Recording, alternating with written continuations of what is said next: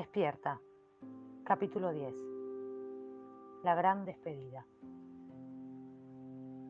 Transcribo a continuación los diálogos internos que llevaron a cabo mis corazas con mi esencia.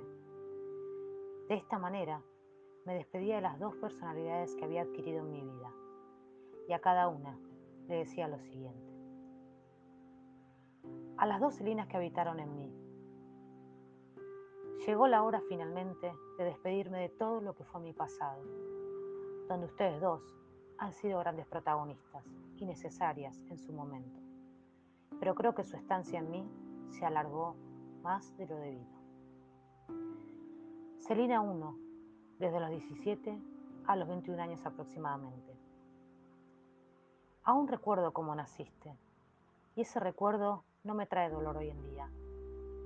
Quiere decir que con ciertos procesos he sanado tu existencia en mí. Tampoco puedo justificarte, ya que hoy miro y siento de una manera muy distinta a la tuya, pero puedo llegar a entender qué motivó tu nacimiento en mí y lo que necesitaste hacer en mi persona. Llegaste a mi vida borrándome completamente las carcajadas que solía tener. Con este primer síntoma noté tu existencia. Esas que voy encontrando nuevamente ahora, las que hacen que el estómago duela de tanta risa. Me robaste la alegría y el brillo en mis ojos. Venías a transformarme para prepararme y enfrentarme al enemigo que se gestaba en el ser de mi hermana, de mi gemela. Me llenaste de corazas para llenar a ser una persona fría, dura, entera por, por fuera en imagen. Ensanchaste mi espalda para poder soportar y te olvidaste de cubrir mi corazón. Aunque en realidad creo que no te olvidaste, sino que a propósito lo dejaste sin cobertura para que llegara a ser la persona fría e impenetrable que viniste a formar en mí.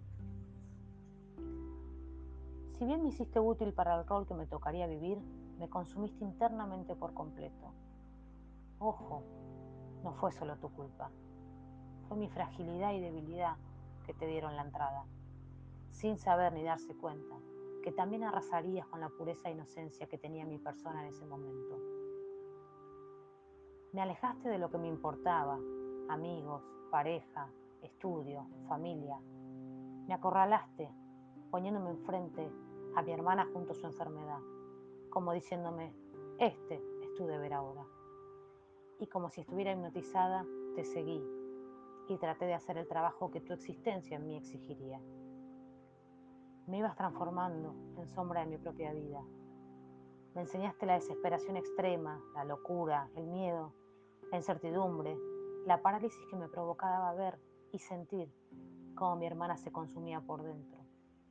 Pero ellos también fueron los que más adelante me llevarían a estudiar y conocer el tema de las sanaciones y emociones, tanto mentales como espirituales. Por el gran dolor que ellos me dejaron fue que busqué refugio en lugares no equivocados. Todo bajo control no pudiste tener. Aplastada bajo tu presencia, aún se encontraba mi esencia, que por años no pudo erradicarte de mí, pero nunca bajó los brazos, y pudo visualizar y lograr algunas pocas victorias en tus debilidades. Mientras hacías todo tu trabajo dentro de mí, mi corazón se endurecía cada vez más ya que lo dejaste descubierto. Él solo buscaba autoprotegerse y tu invasión lo convirtió en una roca. Tanto lo torturabas por las noches con esos puñales que me enseñaste, esa autoflagelación que nació de tu ímpetu por aislarme casi por completo de mi mundo, para intentar salvar el mundo de mi hermana que alguien como vos estaba destruyendo. Esos puñales eran el resultado de la imagen que querías que yo llegara a tener, ser fría por fuera, un muro de hierro, pero cuando me abandonabas por las noches, mi esencia me expresaba en eternas lágrimas el dolor que sentía, la matanza que yo estaba permitiendo que le hicieras, porque llegaste con toda tu fuerza y mi fortaleza no pudo cerrarte la puerta, y entraste de una manera que era imposible no sentirte. Y así, me mantuviste bajo tu reinado por varios años de hermetismo, oscuridad, rebeldía, desolación y tristezas múltiples. La verdad que nunca llegué a quererte, pero me fuiste necesaria para acompañar y poder ayudar a Lucrecia. No sé qué hubiese pasado si no estabas en mi vida como lo hiciste. No sé cómo se hubiera desarrollado el enemigo que ella tenía dentro sin tu presencia en mi cuerpo, que era donde realmente se producían las batallas contra el enemigo que vivía plácidamente en ella. Pero tampoco puedo agradecerte muchas cosas. Hoy en día no me viene ninguna sensación como para agradecerte algo. ¿Será que ya no quedó nada de tu reinado? porque por más que han tratado, tanto vos como Celina II, no pudieron vencer mi esencia, la dejaron renga, pero no vencida, y mucho menos destruida. Fuiste sumamente odiada y repudiada por mi esencia, ya que desde que resurgió, comenzó a vaciarme de lo malo que me han dejado, hasta que entendió que fuiste algo necesario dentro de mi envase en cierta época. Cuando ya te creías instalada en mí, llegó a destronarte Celina II aún mucho más mala y furiosa que vos. Celina 2, desde los 21 a los 25 años aproximadamente. Llegaste con tal brutalidad que Celina 1 no atinó ni a enfrentarte, aunque dejó con sutileza las marcas de su reinado para hacerte saber que su paso no había sido en vano. Usaste la frialdad de Celina 1 y además me enseñaste el egoísmo en su máxima potencia. Me hiciste saborear el placer y el poder de una manera muy extraña. Aunque hoy en día siento que esa manera extraña provenía de un desquite por cierto pasado familiar, algo que debía sentir, hacer y entender como para aceptar y perdonar, lo que no significa estar de acuerdo con esas actitudes. Vos, muy al contrario Celina 1, me sacaste del reclutamiento y me mantuviste fuera de casa cada momento que pudiste. Me llevaste junto al egoísmo a que no me importara nada más que mi persona, a saciar todas las necesidades que vos habías impuesto en mí de una forma aberrante. Pero para que yo no viera eso, me traías la sensación de placer muy cotidianamente, sin poder darme cuenta de lo que comenzabas a armar en mí. Comenzaste a acabar dentro de mi alma un túnel que parecía no tener fin. Y aprovechaste que aún no sentía eso. Eso es el vacío, el pozo ciego, el agujero negro que tallaste dentro mío.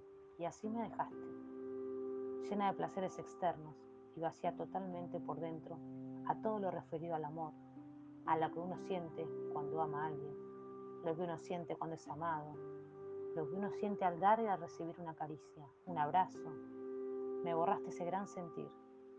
Terminaste de congelar mi corazón. Llevaste mis sentimientos y corazón a lo más profundo de ese pozo que armaste, creyendo que él, ya muy débil por el paso de Selina I, y ahora con el encarcelamiento que vos le hacías, jamás pudiera recuperarse. Vos también caíste en ese pozo ciego, porque tu ceguera por el placer y el poder no te dejaron ver mi verdadero poder, que ya, gracias a Dios, al universo, a personas especiales no duerme en mi corazón, vive en mi corazón. Este poder del amor fue el que le ganó las batallas a ustedes dos, el que promovió una profunda y eficaz limpieza y arrasó con cualquier recuerdo, sello o marca de ustedes.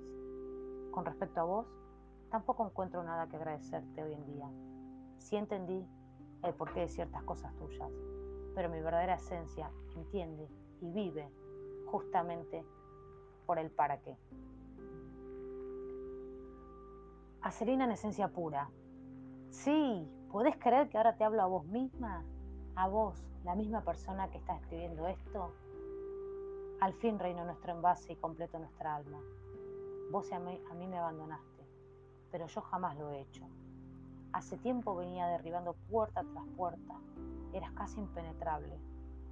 Pero te conozco más que nadie y esperé el momento exacto para que puedas y quieras sentirme. El dolor que sentiste y que te llevó a pensar que vivías los últimos días de tu vida, los provocó la limpieza que realicé en tu interior. Saqué todo lo que no te servía, porque sé qué es lo que necesitas y que no necesitas. Fue una tarea muy desgastante, pero nunca dudé en llegar y volver a vos. Por eso sentiste que la muerte te rondaba, pero no era la muerte física, fue la muerte de la oscuridad que vivía en vos y con esa, tu sensación, pude salir del agujero en que me habían puesto y acá me encuentro, felizmente dentro tuyo. Tus lágrimas de estos últimos tiempos fueron también las mías. No porque ya solo somos nuevamente un mismo ser, sino porque vi como todo lo bueno que tenés en vos también comenzó a destaparse. Volviste a sentir todo el dolor como felicidad. Te hiciste casi adicta al significado y la sensación de gratitud que nos dan las palabras perdón, gracias y te quiero. Le diste lugar a tu corazón, el lugar que siempre debió tener y aún más. Ahora hasta lo escuchás y le hablas, lo proteges y lo cuidas, pero sin olvidarte de entregarle el amor que tenés a tus seres queridos. Aprendiste a quererte y a valorarte, a reírte vos misma, a no mirar atrás con tristeza, sino con enseñanza.